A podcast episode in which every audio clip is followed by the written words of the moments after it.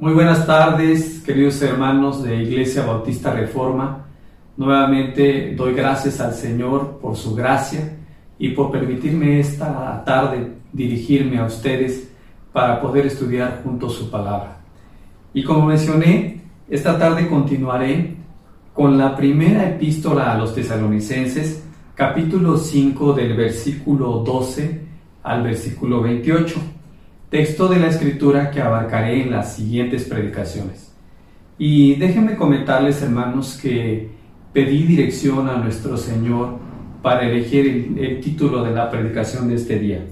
Y es que en algunas, en algunas versiones esta porción de la escritura la titulan como exhortaciones, deberes, y una versión más la titula como obligaciones. Y sé que cuando escuchamos este término de obligar, suena como algo que es algo forzoso. Así que sin la intención de diluir la palabra de Dios, eh, opté por, por usar el término de responsabilidades. Y es que si en verdad sentimos amor por la obra del Señor y su iglesia local, dicho de alguna manera, debemos de sentirnos responsables de ser obedientes a su palabra y a sus mandatos.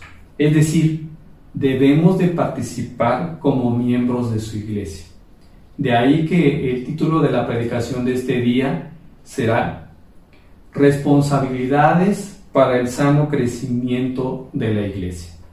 Vayamos hermanos a las escrituras, como lo hemos estado haciendo habitualmente, estaremos leyendo la versión NBLA. Dice la palabra de Dios. Pero les rogamos, hermanos, que reconozcan a los que con diligencia trabajan entre ustedes y los dirigen en el Señor y los instruyen, y que los tengan en muy alta estima con amor por causa de su trabajo. Vivan en paz los unos con los otros. Les exhortamos, hermanos, a que amonesten a los indisciplinados, animen a los desalentados, sostengan a los débiles y sean pacientes con todos. Miren que ninguno devuelva a otro mal por mal, sino que procuren siempre lo bueno los unos para con los otros y para con todos. Estén siempre gozosos, oren sin cesar, den gracias en todo porque esta es la voluntad de Dios para ustedes en Cristo Jesús. No apaguen el espíritu, no desprecien las profecías, antes bien, examínenlo todo cuidadosamente, retengan lo bueno, absténganse de toda forma de mal, y que el mismo Dios de paz los santifique por completo, y que todo su ser, espíritu, alma y cuerpo, sea preservado irreprensible para la venida de nuestro Señor Jesucristo. Fiel es aquel que lo llama, el cual también lo hará. Hermanos, oren por nosotros. Saluden a todos los hermanos con beso santo. Les encargo solemnemente por el Señor que se lea esta carta a todos los hermanos. La gracia de nuestro Señor Jesucristo sea con ustedes. Y, bien, hermanos, para fines del desarrollo, de, hacerlo más práctico, estudiaremos eh, esta porción de la escritura bajo el siguiente bosquejo. versículo 12 al versículo 13. Responsabilidades de los pastores con sus ovejas y viceversa. O sea, responsabilidades de las ovejas con sus pastores versículo 14 al versículo 22. Responsabilidades entre los mismos hermanos u ovejas. Versículo 23 al versículo 28. Responsabilidades de Pablo como su líder espiritual a sus ovejas. El día de hoy, hermanos, solo estaremos estudiando los primeros dos versículos. Versículo 12 y versículo 13, que corresponde a responsabilidades de los pastores con sus ovejas y viceversa. Bien, acompáñenme hermanos a orar. Señor, vengo delante de ti, Señor, pidiendo de tu dirección, de tu gracia, de tu misericordia, Señor, para pedir, Señor, que me ayudes a poder estudiar junto con mis hermanos tu palabra. Ayúdame, Señor, a exponer fielmente y con respeto cual lo merece tu palabra, Señor. Permite que hoy, junto con mis hermanos, pueda seguir aprendiendo de las verdades de tu Evangelio. Que hoy pueda aprender junto con ellos también a poder crecer en sabiduría, Señor, a crecer en santidad para algún día, Señor, llegar a la imagen perfecta de tu Hijo Jesucristo. Te lo pedimos, Señor, en el nombre de tu Hijo Jesús. Amén. Bien, hermanos, pues recordando nada más, desde que tuve la oportunidad de estudiar con ustedes por ahí del capítulo 3, eh, recordamos que esta es una de las primeras cartas que Pablo escribe desde Corinto. Y pues esto también lo recordamos que él tuvo que salir apresuradamente de Tesalónica, donde solamente estuvo con ellos por tres semanas, como así lo habíamos estudiado. También pudimos ver que el propósito de esta carta era precisamente animar a los nuevos creyentes de Tesalónica en su fe, en tener la firme esperanza del regreso de Cristo. Y para ello Pablo les da una serie de instrucciones y exhortaciones a, lo largo de estos capítulos. Pablo, recordemos, no usa profecía, sino que les habla como un pastor a sus ovejas, como un padre, es decir, con el amor de un pastor a sus ovejas. Y es que cuando veo a Pablo, hermanos, como pastor sembrador de la iglesia de Tesalónica, puedo ver la autoridad que solo nuestro Señor Jesucristo le otorgó para poder discernir en tan poco tiempo y poder designar a ancianos, a diáconos y a todos los servidores que en algún momento debían de existir en una iglesia. Y también me remonto a nuestra iglesia, donde gracias a Dios eh, el Señor provió un tiempo a nuestro pastor para orar junto con sus líderes y poder eh, tener la dirección de elegir a las personas que debían iniciar en esta, en esta obra. Y pues damos gracias al Señor, porque por ese tiempo, gracias a Dios, tuvo más tiempo que, que Pablo.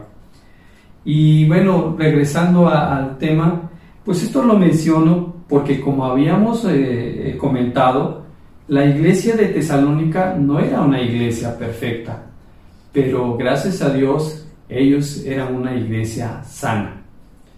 Recordemos también los comentarios de Timoteo a Pablo, los cuales pues fueron bastante satisfactorios en cuanto a la fe y crecimiento de los hermanos de Tesalónica, y que incluso esta fe había servido de ejemplo a las iglesias de Acaya y Macedonia, y de cómo podíamos ver cómo ellos habían recibido el Evangelio y cómo la obra del Espíritu Santo se seguía realizando en la vida de ellos. Y bueno, aquí también podemos entender que el reporte era bueno, había cosas buenas, pero también intuimos que Timoteo da reporte a Pablo de algunas situaciones existentes en, la iglesia, como en todas las iglesias había ciertos problemas. Y estos podían ser que algunos de los hermanos no se sujetaban a sus líderes o no trabajaban, y es que, hermanos, ellos creían que Cristo venía pronto y por esta razón algunos de ellos dejaron de trabajar y estaban de ociosos. Afortunadamente, pues esto no afectó la vida espiritual de la iglesia. Eh, recordemos, no como en la iglesia de Corinto, donde la idolatría se apoderó de los hermanos o de gran parte de los hermanos, y esto pues no permitió que la iglesia pudiera crecer sanamente. Bien, vayamos al texto de hoy. Dice la palabra de Dios, versículos 12 y 13 del capítulo 5. Pero les rogamos, hermanos, que reconozcan a los que con diligencia trabajan entre ustedes y los dirigen en el Señor y los instruyen y que los tengan en muy alta estima con amor por causa de su trabajo. Vivan en paz los unos con los otros. Y bien, hermanos, en esta porción empezaré con las responsabilidades de los pastores para con sus ovejas. Y eso lo haré en este texto identificando tres verbos o aspectos a estudiar. Y el primero es, si vamos a la escritura, dice, los que con diligencia trabajan. Entonces vamos a estudiar los que trabajan. El segundo aspecto está un poco más adelante y dice, los que nos dirigen en el Señor. Entonces el segundo aspecto a estudiar va a ser los que nos dirigen en el Señor. Y un tercer aspecto, ahí adelante, una línea más, dice, los que nos instruyen. ¿sí? La versión Reina Valera dice, los que os amonestan.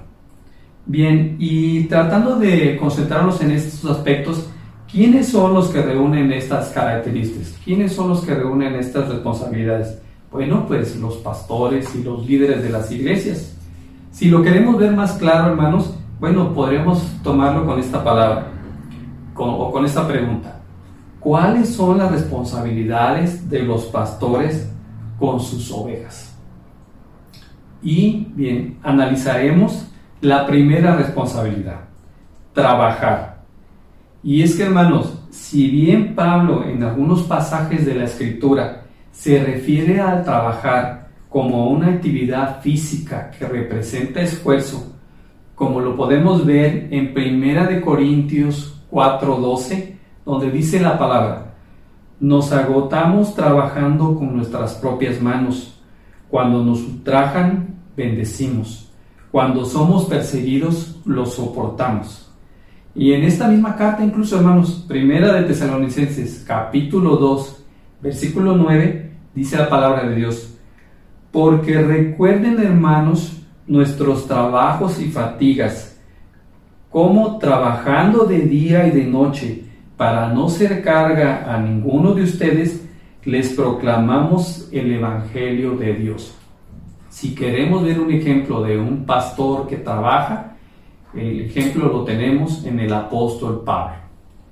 De hecho, podemos ir al libro de los Hechos, o Hechos capítulo 18, versículo 3, donde Pablo estando en Corinto va a visitar a Aquila y Priscila. Y como eran del mismo oficio, se quedó con ellos y trabajaban juntos pues el oficio de los tres era hacer tiendas de campaña. Como sabemos, Pablo se dedicaba a eso, a hacer tiendas de campaña. En Hechos 20, del 34 al 35, Pablo en su viaje a Troas y a Mileto, al despedirse de los hermanos les dice, ustedes saben que estas manos me sirvieron para mis propias necesidades y las de los que estaban conmigo en todo les mostré que así trabajando deben ayudar a los débiles y recordar las palabras del Señor Jesús que dijo, más bienaventurado es dar que recibir.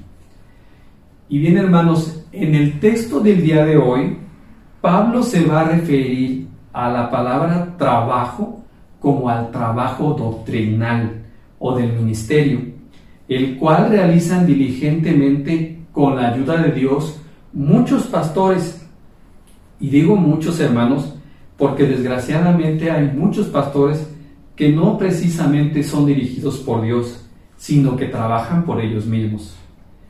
La, la escritura, de hecho, hace alusión a reconocer el trabajo del ministerio como lo podemos ver en Romanos 16, versículo 12, donde dice la palabra, Saluden a Herodión, mi pariente.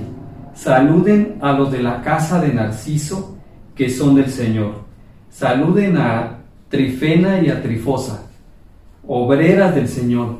Y aclaro, no, aunque son mujeres, no se refiere a pastores, sino se refiere a mujeres que trabajan en la obra del Señor.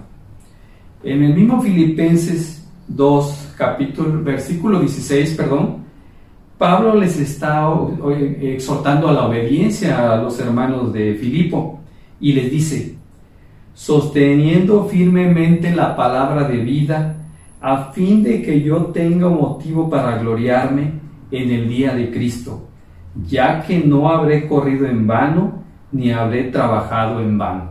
Aquí también Pablo se refiere al trabajo ministerial. Y es que, hermanos, tal vez muchos podríamos considerar que el pastorado no es un trabajo, pero aquí podemos preguntar a nuestro pastor, que además es papá, esposo, docente, y aparte tiene el llamado a proclamar el Evangelio y pasar horas y noches preparando un estudio. Es decir, prepararse para exponer el Evangelio, aplicarlo a situaciones concretas, advirtiendo, amonestando, ayudando, alentando, y aún en medio de grandes dificultades, por ejemplo, el aspecto de salud, es decir, el pastor requiere de un arduo trabajo, de esfuerzo y de dedicación en la obra. Y espero, hermano, que después de todo esto no te haya desalentado. Si Dios está poniendo en tu corazón el llamado al pastorado o al liderazgo en la iglesia, porque es valioso reconocer a hermanos y hermanas que de una manera desinteresada trabajan en el ministerio, pues todos los hermanos de alguna manera son obreros que trabajan en la iglesia para el reino de Dios. Por ejemplo, los que reciben, los que acomodan, los de café, las maestras de los niños, los de mantenimiento, etc. Todos de alguna manera somos obreros en el ministerio. Y de hecho la escritura, refiriéndose al pastorado, dice en primera de Timoteo 3.1, palabra fiel es esta, si alguien aspira al cargo de obispo o de pastor, buena obra desea hacer. Un pastor, del que no voy a decir el nombre para no hacer publicidad, comentaba que si él volviera a nacer, volvería a ser pastor, porque no había tenido mayor bendición en los años que había vivido que predicar el Evangelio. Y eso es exactamente, hermanos, no hay mayor bendición en esta tierra que predicar el Evangelio. De hecho, relatan eh, que en alguna ocasión la reina de Inglaterra dijo al pastor inglés Carlos Spurgeon, deje el pastorado y venga a trabajar como mi mano derecha a mi república. A lo cual éste le respondió, le agradezco la oportunidad que me está dando, pero no puedo bajar de puesto. La reina le respondió, usted está loco, ¿va a comparar un pastorado con ser canciller en mi república? Y él le respondió, tiene razón mi reina, loco si lo comparo, porque el cargo que usted me está ofreciendo es de este mundo y tiene su fin, pero el llamado que recibí de Dios viene del cielo y tiene galardones que son eternos. Juan 12, 26 dice, hermanos, si alguien me sirve, que me siga, y donde yo estoy, allí también estará mi servidor. Si alguien me sirve, el Padre lo honrará. Nuevamente, hermanos, como aplicación a nuestra vida, si el Señor te está llamando al liderazgo, al pastorado, ora al Señor, prepárate en su palabra, sé fiel a ella, como acabamos de leer, pues es de gran honra el servir al Señor. De hecho, es la oración de liderazgo de la Iglesia Reforma que el Señor levante a un grupo de pastores y servidores fieles a la obra del Señor. Vayamos, hermanos, a la segunda responsabilidad, dirigir. Dice la palabra, los que nos dirigen en el Señor. La versión Reina Valera dice los que nos presiden o representan. Esto es, los que de alguna manera ejercen autoridad sobre las ovejas.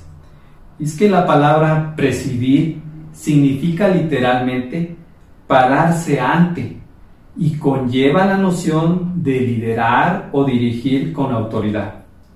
Y viene a mi mente, hermanos, la representación en una corte donde el abogado representa a su cliente ante una autoridad o magistrado.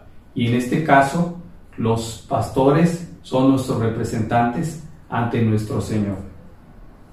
Y como lo mencioné hace un momento, de igual manera, nuestros pastores son representantes del príncipe de los pastores, de nuestro Señor Jesucristo.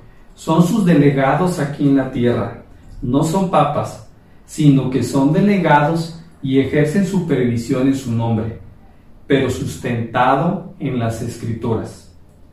Primera de Pedro 5, del 1 al 4, dice textualmente, Por tanto, a los ancianos entre ustedes exhorto yo, anciano como ellos y testigo de los padecimientos de Cristo, y también participante de la gloria que ha de ser revelada.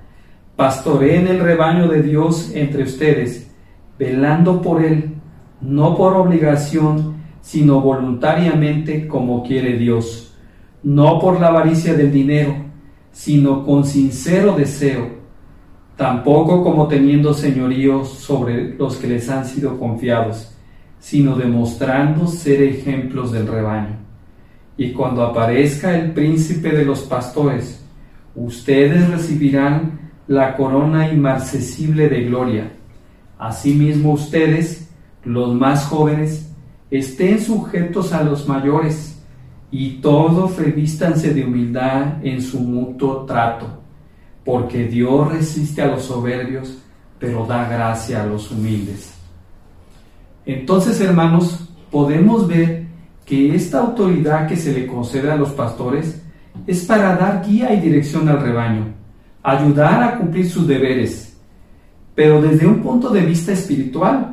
De ahí que la autoridad de un pastor se limite a lo que demanda Dios para la vida de las ovejas, como es conocer las verdades del Evangelio y caminar en el proceso de santificación, relacionarse bien con los miembros de la iglesia, ayudar a los problemas de la vida y ayudar a resolver las dificultades desde un punto de vista bíblico.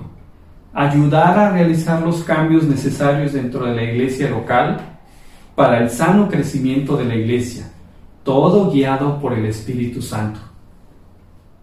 De hecho, hermanos, la frase en el Señor enfatiza que la autoridad de los pastores no proviene de seres humanos falibles, sino de Dios mismo. De ahí que los verdaderos pastores no se nombran a sí mismos, sino que Dios confirma su llamado. Y aquí solamente los líderes de las iglesias, junto con las ovejas, solo son observadores de estos dones o cualidades de un hermano que después de un tiempo pudiera confirmar su llamado al pastorado. Pues es en el seno de la iglesia local donde se capacitan y alimentan a hermanos que serán los pastores. Comentaba nuestro pastor que los institutos no forman pastores, es en el seno de la iglesia donde se formarán los futuros pastores. Y es que, hermanos, eh, un diácono pudiera pasar años sirviendo de esa manera sin que necesariamente sea un pastor y pudiera crecer un hermano en dones, en cualidades, y ser eh, prontamente llamado al pastorado. Esto es, el pastorado no es cuestión de tiempo, sino es cuestión de cualidades y de dones y de llamados del Señor, porque es para su obra. Y bien, hermano, también recordando que el verdadero pastor, pastor nombrado por Dios, se conducirá correctamente y cuidará de las ovejas por amor a Dios y a su iglesia y nunca por poder, por prestigio, por riqueza o por promover su carrera. Si esto es lo que busca, este hermano eh, pues está lejos de la voluntad de Dios. Como lo veíamos en Primera de Pedro, lo que acabamos de leer, la próxima escritura, Primera de Pedro, capítulo 5 del versículo 1 al 4. De hecho, el pastor Paul Washer, eh, recientemente en las conferencias de pastores de este año, él comentaba que cuando llega a, las iglesias, a veces los pastores lo abordan para disculparse por las conductas de, su iglesia, de sus ovejas. Y él comentaba que, eso le molestaba, porque un pastor, de, un verdadero pastor, debe amar a su iglesia, aún con los defectos y las cualidades que tenga. Es su iglesia, son sus ovejas. Entonces, recordar también, hermanos, que no hay una iglesia perfecta, no la hay, y aún así debemos de amar a la iglesia de Cristo. Tercera responsabilidad o deber de los pastores. Dice la palabra de Dios, los que nos instruyen o amonestan. Amonestarnos viene del, del verbo griego nouteteo, que se traduce como amonestar o aconsejar. De hecho, ahora que Dios nos está dando la oportunidad de estudiar consejería bíblica, bueno, también se le llama consejería neutética y es exactamente en base a esto, porque trata de aconsejar, pero bíblicamente. Hechos 20, del 30 al 31, dice, también de entre ustedes mismos se levantarán algunos hablando cosas perversas para arrastrar a los discípulos tras ellos. Por tanto, estén alerta, recordando que por tres años, de noche y de día, no se cede a amonestar a cada uno con lágrimas. Es decir, Pablo estuvo con ellos durante tres años aconsejándoles. Romanos 15, versículo 14, dice, en cuanto a ustedes, hermanos míos, yo mismo estoy también convencido de que ustedes están llenos de bondad, llenos de conocimiento y capaces también de amonestarse los unos con los otros. Y aquí, hermanos, podemos aprender, una pausa, que sí efectivamente es una la responsabilidad de los pastores amonestar a los hermanos, pero eso también corresponde a las ovejas, como lo vamos a estudiar más adelante. Primera de Corintios capítulo 4 versículo 14 dice, no les escribo esto para avergonzarlos, sino para amonestarlos como a hijos míos amados. Es importante, hermanos, destacar que la instrucción o amonestación tiene el propósito de corregir y ayudar a las personas a cambiar. Es dirigirlas en un sentido de advertencia, es dirigir a las ovejas a una vida santa. Y déjenme decirles, hermanos, que esto no siempre es bien recibido por las ovejas, pues pueden sentir molestia o enojo. Esto no es fácil para el pastor, pero es parte del ministerio como pastor tener algunas dificultades. Y para ello, el pastor debe tener un conocimiento amplio de la palabra, ya que su consejo o exhortación debe ser sustentado por la voluntad de Dios expresa en su palabra.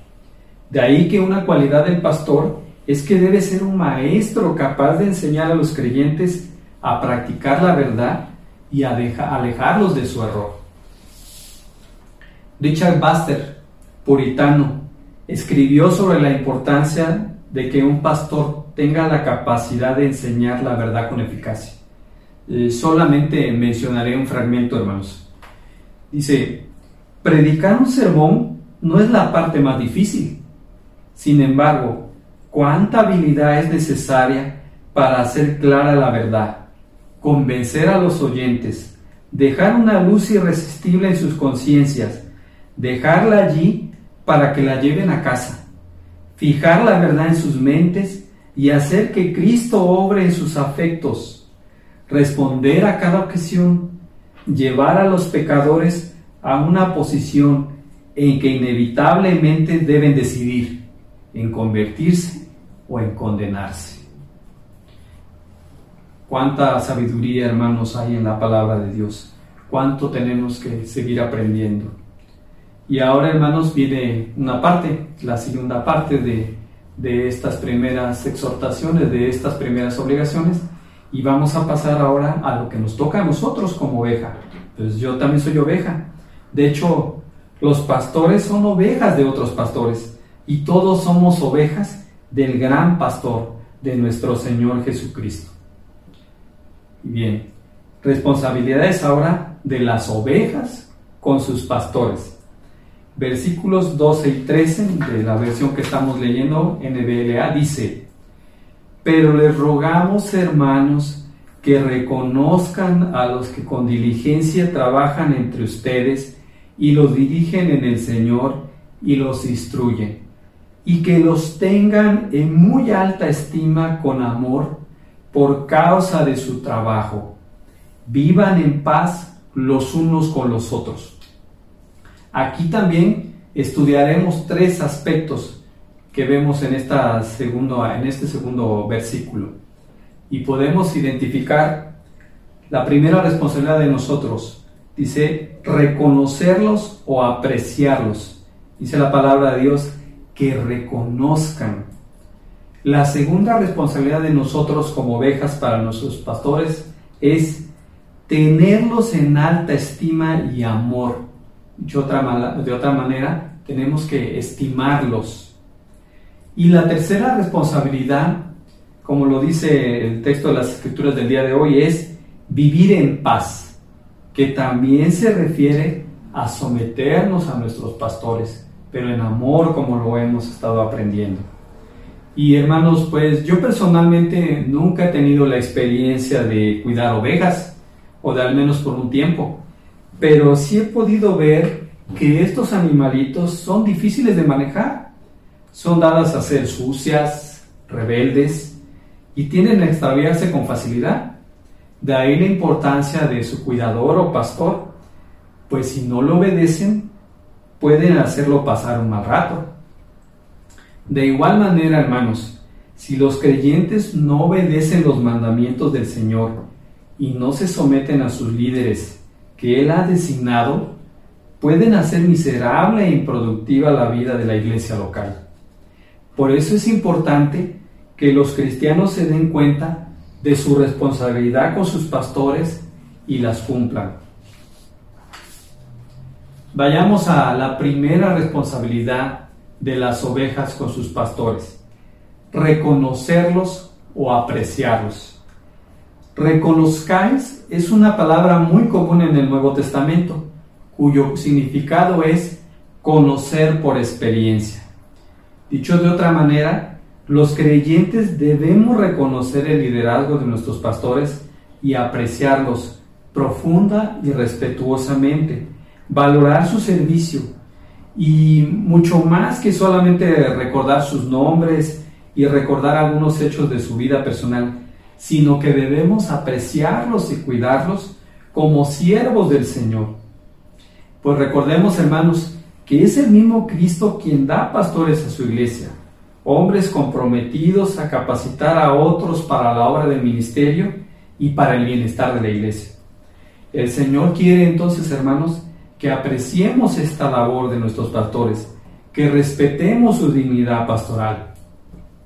Acompáñenme, hermanos, a Mateo capítulo 9, del versículo 35 al versículo 38. Dice la palabra, Jesús recorría todas las ciudades y aldeas, enseñando en las sinagogas de ellos, proclamando el Evangelio del reino y sanando toda enfermedad y toda dolencia. Y viendo las multitudes, tuvo compasión de ellas, porque estaban angustiadas y abatidas como ovejas que no tienen pastor. Entonces dijo a sus discípulos, la cosecha es mucha, pero los obreros pocos. Por tanto, pidan al Señor de la cosecha que envíe obreros a su cosecha. Cuando Cristo vio, hermanos, que esta multitud venía a él, dice la palabra de Dios, que se conmovió. Y en el texto original dice esta palabra, que se conmovieron sus entrañas, lo más profundo de él fue conmovido. Y no era precisamente porque hubiera pobres, allí había muchos pobres, tampoco era porque hubiera enfermos, porque en esa multitud tampoco, también había enfermos, sino porque estaban abatidas y sin pastor, es decir, sin rumbo, perdidas. Y hermanos, nosotros como ovejas pues no lo sabemos todo. Necesitamos ser pastoreados. Si es terrible para una abeja, literalmente un animalito, estar sin pastor a la merced de los lobos, cuanto más lo es para nosotros como ovejas, estar perdidas sin conocer del Evangelio, perdidas en un mundo de pecado. Por esa razón necesitamos de los pastores. Pero, ¿cuál, qué tipo de pastores? Pastores que velen por nuestra alma, en quienes podemos pedir consejo, no recibiendo sabiduría humana o intentando imponer su forma de pensar en nosotros, sino bíblica, que es el mejor mensaje para nuestra vida. El, pues el ministerio pastoral, hermanos, es necesario para el crecimiento de los creyentes. Y hermanos, todos necesitamos de pastores. Aún nuestros pastores necesitan de pastores, necesitan recurrir a sus mentores, a otros pastores igual que ellos. Sin embargo, hermanos, muchas ovejas son poco amables o criticonas o indiferentes cuando no los conocen y no reconocen su ministerio. Entonces, debemos eh, ser obedientes a la palabra de Dios que nos pide en amor reconocer este ministerio. Y también, aunque explícitamente no lo menciona, el reconocimiento también implica dar respaldo económico. Vayamos a Timoteo capítulo 5, versículo 17. Dice la palabra de Dios, los ancianos que gobiernan bien sean considerados dignos de doble honor, principalmente los que trabajan en la predicación y en la enseñanza. Doble honor, hermanos, quiere decir respeto o alta consideración. En Primera de Corintios capítulo 9, versículo 14, también dice la escritura, así también ordenó el Señor que los que proclaman el Evangelio vivan del Evangelio. Entonces el Señor eh, está mandando que los pastores, que los hermanos que son llamados a, a esta obra del Señor, vivan del Evangelio. Segunda responsabilidad, hermanos, segunda responsabilidad de las ovejas con sus pastores. Tenerlos en alta estima, estimarlos, pero con una palabra más que dice ahí, en amor. Y si bien, hermanos, pareciera similar a, apreciarlos o a reconocerlos, sé que suena mucho como parecido a reconocerlos, Pablo aquí hace énfasis en tenerlos en mucho más alta estima, dice mucho más, tenerlos en mayor consideración. Es un llamado a tener mucho respeto por los líderes y pastores. No habla de un respeto militar, sino en amor. Como pastores enviados del Señor, se espera que nuestros pastores sean sabios, pero debemos también entender que no son perfectos, sino que pueden ser falibles Pueden equivocarse, hermanos, pero eso no evita que los amemos también como nos está mandando el Señor. Y por esa razón, Pablo refuerza la frase en amor. Y no es precisamente por lo que los pastores eh, den a las ovejas como parte de su trabajo en el ministerio, sino por la obra de Dios reconociendo su llamado a ser parte de la obra de Dios. Hermanos, la obra de los pastores es su ministerio de la palabra, que alimenta las almas del rebaño. Gálatas 4, versículo 14 y 15, eh, está relatando, hermanos, eh, a los Gálatas y el amor que ellos tenían por Pablo, reconociéndolo como su pastor. Y él expresa el amor que sabe que le tienen, diciendo que él sabe que serían capaces de sacar sus ojos para dárselos. Y como sabemos, hermanos, se intuye que Pablo tenía una afección en los ojos. Otros más dicen que, es un en sentido figurado, que solamente se refiere a que Pablo eh, tenía una confianza en ellos a tal extremo de que sabía que responderían por él mucho más, o sea, en el amor que ellos le tenían. Recordemos, hermanos, Dios ha llamado a los pastores y los ha apartado para la obra de liderar a la iglesia de Él, a la iglesia del Señor. Por eso las ovejas, hermanos, debemos reconocer amorosamente su trabajo ministerial, entender, como les había comentado, que son humanos imperfectos, como ya lo estaba comentando anteriormente, debemos hablar bien de ellos, animarlos y ayudarlos y principalmente orar por ellos. Yo sé, hermanos, que muchas veces eh, nuestros pastores nos preguntan que cómo estamos, pero yo creo que de vez en cuando esa misma pregunta debemos hacerla nosotros a ellos. ¿Cómo están? ¿Sí? ¿Qué están viviendo? ¿Cuáles son las pruebas por las que específicamente tenemos que orar por nuestros pastores? Así que ora por tu pastor. Eh, comparte con él el pan cuando Dios ponga en tu corazón hacerlo. Debemos apreciarlos y estimarlos en amor. Debemos tener una relación fraternal con nuestros pastores, como una familia en Cristo, como padres a hijos, como hermanos. Y es que tu pastor también es un hermano en Cristo. Tercera responsabilidad, hermanos. Ténganme paciencia, ya vamos a terminar. Vivir en paz también implica someterse. Aunque esta amonestación se refiere a los pastores de la iglesia de Tesalónica, hermanos, también eso está, se, se puede aplicar a nuestra vida actual. Y es que, porque como habíamos comentado, es importante que los creyentes se sujeten a sus pastores pues al hacerlo, esta obediencia honra a Dios y esto ayuda a eliminar conflictos, contiendas, discordias que van a existir normalmente sin las iglesias. Esto va a ayudar a promover la paz y la armonía y a que los ministerios puedan desarrollarse en forma adecuada. De hecho, un comentarista, Hendrickson, dice literalmente de esta porción de vivir en paz, que significa basta de reparos, en lugar de, criticar de continuo a los líderes, seguir sus instrucciones, de tal modo que la paz, en este caso la ausencia de disensiones, reine. Hechos 13:7 dice hermanos, Pablo está exhortando a los hermanos y les dice literalmente, acordaos de vuestras guías que os hablaron la palabra de Dios y considerando el resultado de su conducta, imitad su fe. Lejos de criticar a nuestros pastores, vivamos en paz y imitemos sus ejemplos. Y esto lo va a reforzar también claramente en Hebreos 13, versículo 17, donde dice la palabra de Dios, obedeced a vuestros pastores y sujetad a ellos porque ellos velan por vuestras almas como quienes han de dar cuenta.